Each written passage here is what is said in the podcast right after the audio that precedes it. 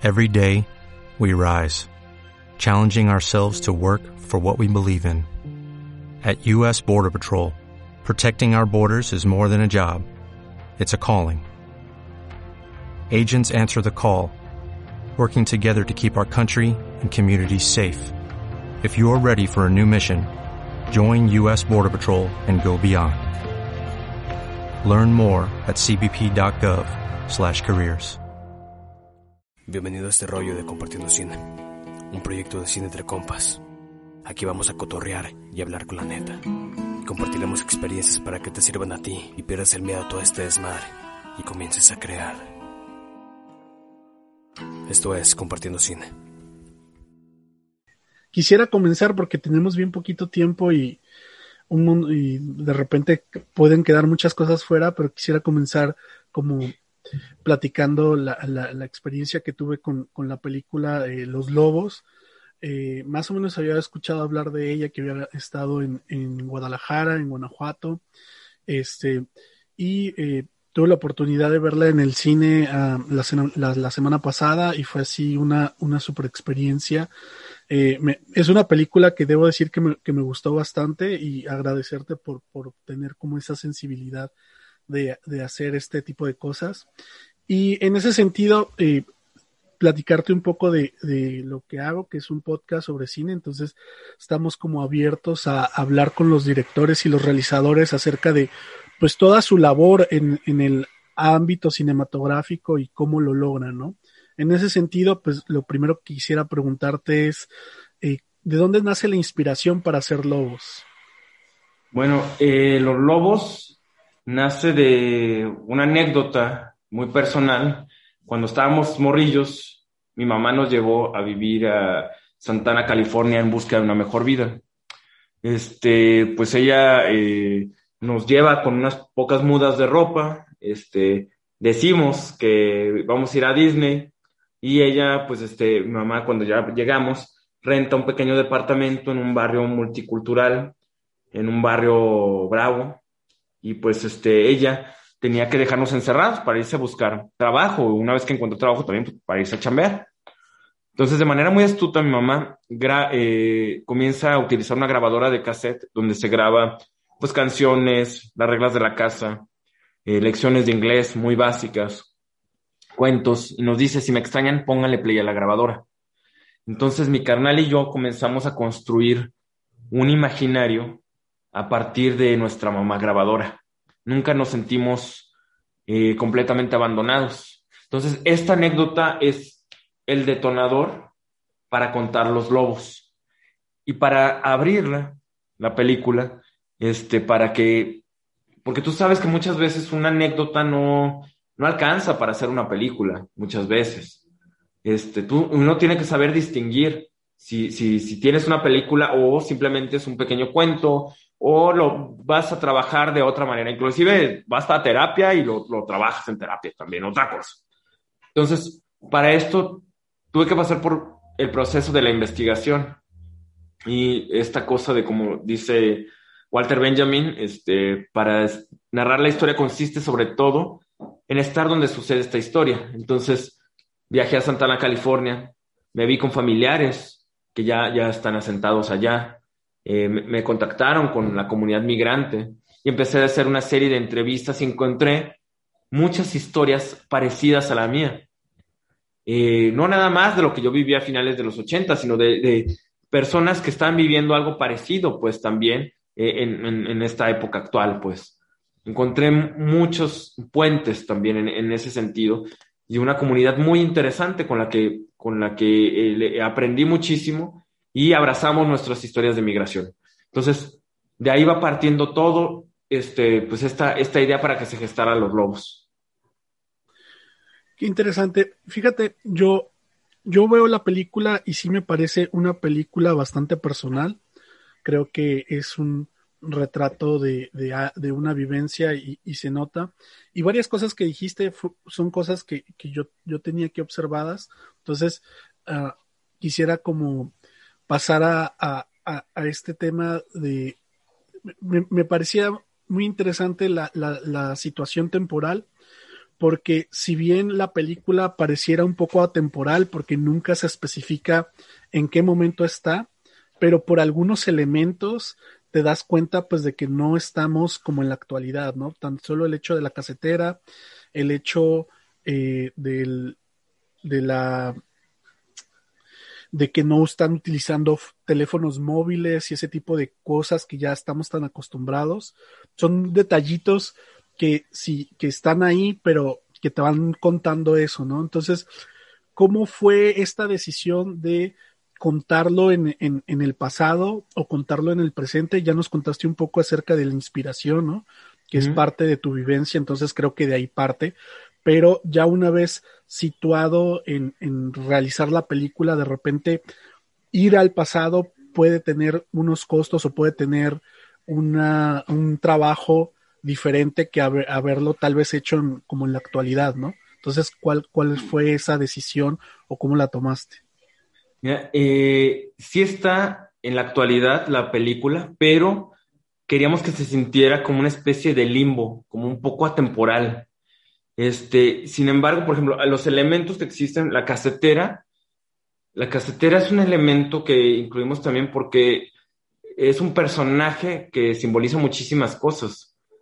Es el pasado de esta familia, es el pasado de Lucía, también es el papá de Lucía con, con, ese cassette, es el arraigo que tenían hacia su vida pasada, pues, y esa casetera era del papá de Lucía, del abuelo de los niños. Entonces, este elemento del pasado, que es un poco fantasmagórico, pues ahí, ahí estaba todo el tiempo presente. Inclusive, fíjate que, este, Lucía, y eso ya lo cortamos en, la película, pero Lucía trae un celular, trae un, cacahuatito. Y siempre nos debatíamos esta cosa porque nos decían, ¿y por qué no le dejan un celular a los niños? Y luego pensamos, pero ¿qué diferencia hace que se queden con un celular? O sea, o sea, no pasa, no, no, no pasa nada. Digo, de entrada tendría que conseguir dos celulares la mamá, que ya es un gasto. O sea, es como decíamos, no, pues primero es pagar la renta, el depósito y después el celular, pues. Y este, pues bueno, o sea, todo, todo ese tipo de cosas, o sea, lo estuvimos este, como contemplando y diciendo, pues bueno, ¿hacia dónde? Entonces, a partir de ahí, pues este, ¿cómo se dice? Eh, decidimos dejarlo, o sea, como que se sintiera eso, como muy, muy, muy, muy, muy en un limbo. Fue una decisión como muy, digamos, como muy, muy arraigada que teníamos como, como equipo. Muy bien. Eh, hablando de ese arraigo temporal que es como parte de la metáfora de, la, de la casetera, que es algo, que es un elemento eh, interesante dentro como de, cómo se va articulando la trama. De hecho, tiene ahí como, como un final en, en, esta nueva situación. Eh, partes un poco de, del hecho de, tu anécdota personal, pero de repente las ideas que se tienen o con las que se parten pueden evolucionar, ¿no? En este caso, eh, cuando estabas pensando en esto de, la casetera o incluir alguna otra cosa, ¿cómo lo dejaste o cómo o hubo algún momento en que pensaste cambiarlo por alguna otra cosa o qué feeling sentías que tenía dejarlo ahí? Eh, se me hace muy interesante dejar un aparato eh, que fuera de, otra época, un aparato que fuera, que estuviera como grabado en, en cinta, pues, como ajeno a la, a, la época actual. Y, y, que eso, que siempre estuviera enlazado con, con el padre, con el abuelo de, de los niños, con el padre de, de Lucía. Es, eso era y eso es lo que representaba, pues de ahí una cosa de la textura de la, de la casetera que me llamaba mucho la, la atención, pues volviendo con esto que te contaba de, de, las historias migrantes, de, de, más de la comunidad, este, cómo, cómo sentían, este, ¿cómo se llama? Pues esta, esta onda de sentirse fantasmas del sistema. Entonces la textura de la casetera me daba esta cosa de fantasmal, pues también es por eso que todos estos elementos lo decidimos, pues, este, ir poniendo.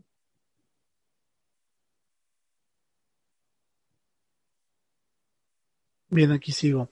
Eh, sí, el, el tema ahora me, gustaría hablar un poco de, la, animación. Te digo que hay muchas cosas, de qué hablar y quisiera abarcar lo más posible. ¿Cómo, en, qué, en qué momento decides eh, mezclar un poco la animación con, con la vida real? Sé que son momentos como muy precisos que creo que hablan un poco como de la imaginación esta de los niños y creo que todas en su momento lo, lo recordamos y les hemos tenido. Este, pero cómo, cómo se llegó a esa decisión y cómo se trabajó.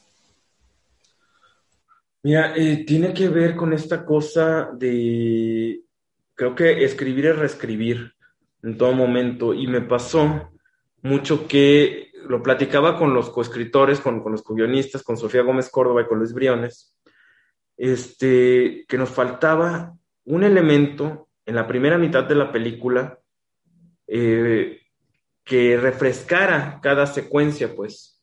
Entonces, este, una cosa es que teníamos pues estos niños encerrados en estas cuatro paredes y, la neta es que no, no sabíamos, pues, este, cómo de pronto el, eh, hablar del, del tedio, del aburrimiento sin ser aburridos. O sea, esa era la pregunta que nos hacíamos, ¿cómo le hacemos?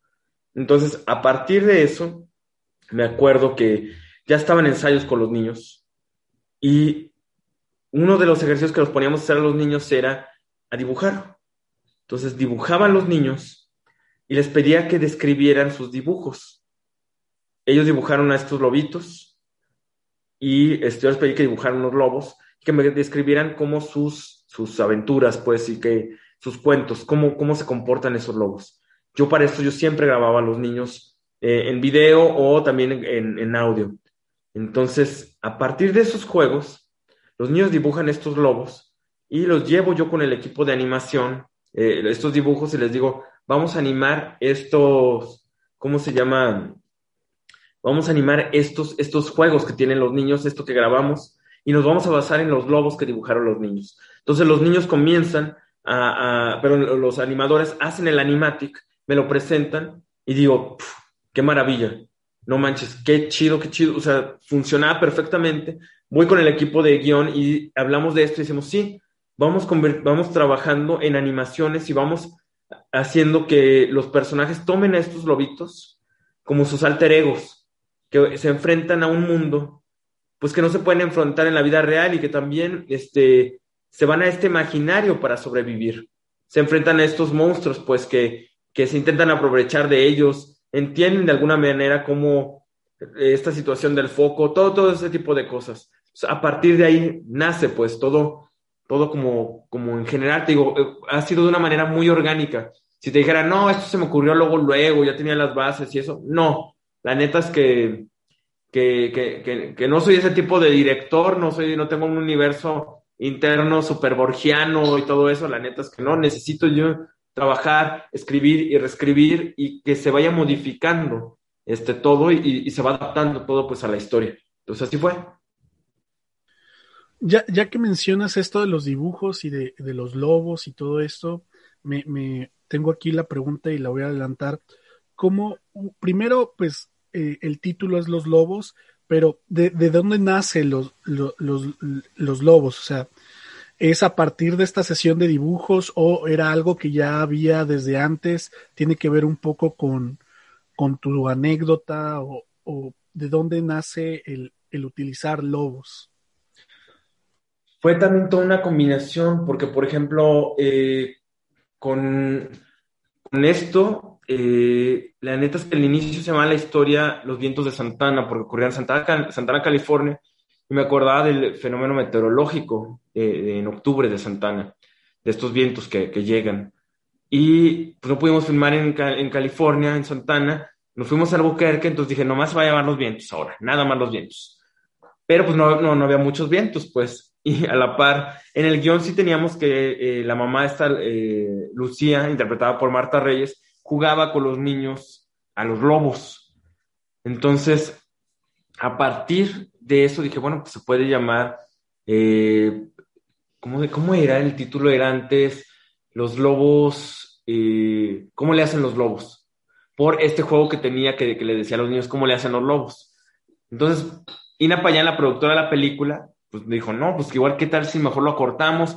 Marta Reyes también la actriz y este, eh, parte del equipo de edición, este Peter Asley, que también editó los animatics y las animaciones, me decía, sí, pues pueden ser los lobos. Ahí fue evolucionando y yo estaba medio un poco, no estaba tan convencido también, hasta que también encontré como eh, unas frases en un libro de Paul Oster donde él, en esta edición, unas líneas, todos somos animales heridos. Entonces como que todo comenzó a tener sentido, pues. Y empecé también a imaginar a, esto, a esta manada de lobos, lobos heridos, que estaban encontrando, queriendo encontrar una, una madriguera, pues, un lugar donde poder lamer sus heridas y sanar. Entonces, a partir de ahí, quedó Los Lobos. Eso súmale las animaciones de Max y Leo. Como que la misma película me estaba diciendo, es Los Lobos. Y yo, no, no, no, ¿qué tal se llama? No, es Los Lobos. Entonces, a mí mi trabajo también como director ha sido también dejarme fluir y, ir aceptando estas, estas cosas. Y, y, sí, la película y las compañeras y compañeros pues tienen la razón, pues. Claro. Eh, ahora hablando un poco de, del trabajo con, con los protagonistas, sobre todo con los niños, vaya, ellos son el corazón de la película, ¿no? Yo creo que eh, la película eh, se fundamenta en lo que ellos hacen, ¿no? Entonces, aquí tengo varias preguntas o varias cosas que, me interesa eh, ver qué nos puedes decir. Uno, ¿cómo es tu experiencia eh, trabajando con niños? O sea, creo que para muchos directores, incluso productores, trabajar con niños de repente es, es, es un caos. Y por otro lado es cómo lo logras sacar las actuaciones, o sea, cómo logras que dentro de, estas dinámicas que, les hiciste eh, sea convincente, lo que están diciendo o cómo están actuando y no se sienta como tan acartonado. Pues sí, es un proceso largo, este, y hay que darle tiempo a todas y todos los actores, no nada más a los niños, a, todo el mundo para que vaya acercándose y vaya entendiendo la historia. Con los niños fue un proceso largo, un proceso de casting de, alrededor de, mil niños. Este, esos eh, mil niños eh, seleccionamos a seis para darles un taller de, actuación que fue, duró alrededor de dos meses y medio. Este taller lo trabajamos Marta Reyes eh, y, yo. Y este, a partir de ese taller seleccionamos a dos niños. Entonces, en el taller veíamos muchos ejercicios de improvisación, actuación para la cámara, este, mucho de, de, cómo ir em, empatizando, pues. Perdón. Entonces, este. Estoy en. Ahí perdón, discúlpame, es que llegaron a abrir la puerta. Este, y bueno, y entonces era como, como también los niños tenían que, ir empatizando, ir sensibilizándolos ante eh, las historias y también que distinguieran en qué momento entra, entra la ficción y en qué momento este, ya no estamos dentro de la ficción. Entonces, a partir de ahí, seleccionamos a estos niños muy talentosos y de esos niños, dos fueron los que, los que quedamos para que fueran los hermanos. Ellos se fueron a trabajar también. Vino un acting coach, Fátima Toledo, que ha trabajado con los niños de, Ciudad de Dios. Y este, en esta, ¿cómo se dice? En, en, este proceso, uno de los niños renuncia. Me acuerdo que llega conmigo y me dice, Kish, ya no quiero estar en, en, la película. Digo, va, perfecto, no hay ningún problema. Este, pues vámonos, este, eh, hacia adelante, sabes que nadie se tiene que sentir obligada y obligado por, por todo esto, pero nos quedamos sin ese niño. Entonces, pero a la par, Leo, el hermano de Max, el hermano de la vida real Max, estaba rondando siempre los ensayos. Entonces, eh, bien interesante porque eh, Leo no había quedado en el casting, no había quedado, se había quedado fuera porque hizo el casting tapándose los ojos, se veía muy chiquito, pero una vez que ya empezó a explayarse e ir a los ensayos, de pronto yo le veía y decía, esto está padre, Leo, Leo trae mucha ondita. Entonces, cuando el otro niño renuncia, eh, Leo un día se cuela al cuarto de ensayos, Marta lo toma en brazos para llevarlo con su mamá y le dice, vente bebé, te voy a ver con tu mamá. Y la mamá le dice, ¿cuál bebé? Este tiene cinco años. Escucho eso y digo, va, no manches.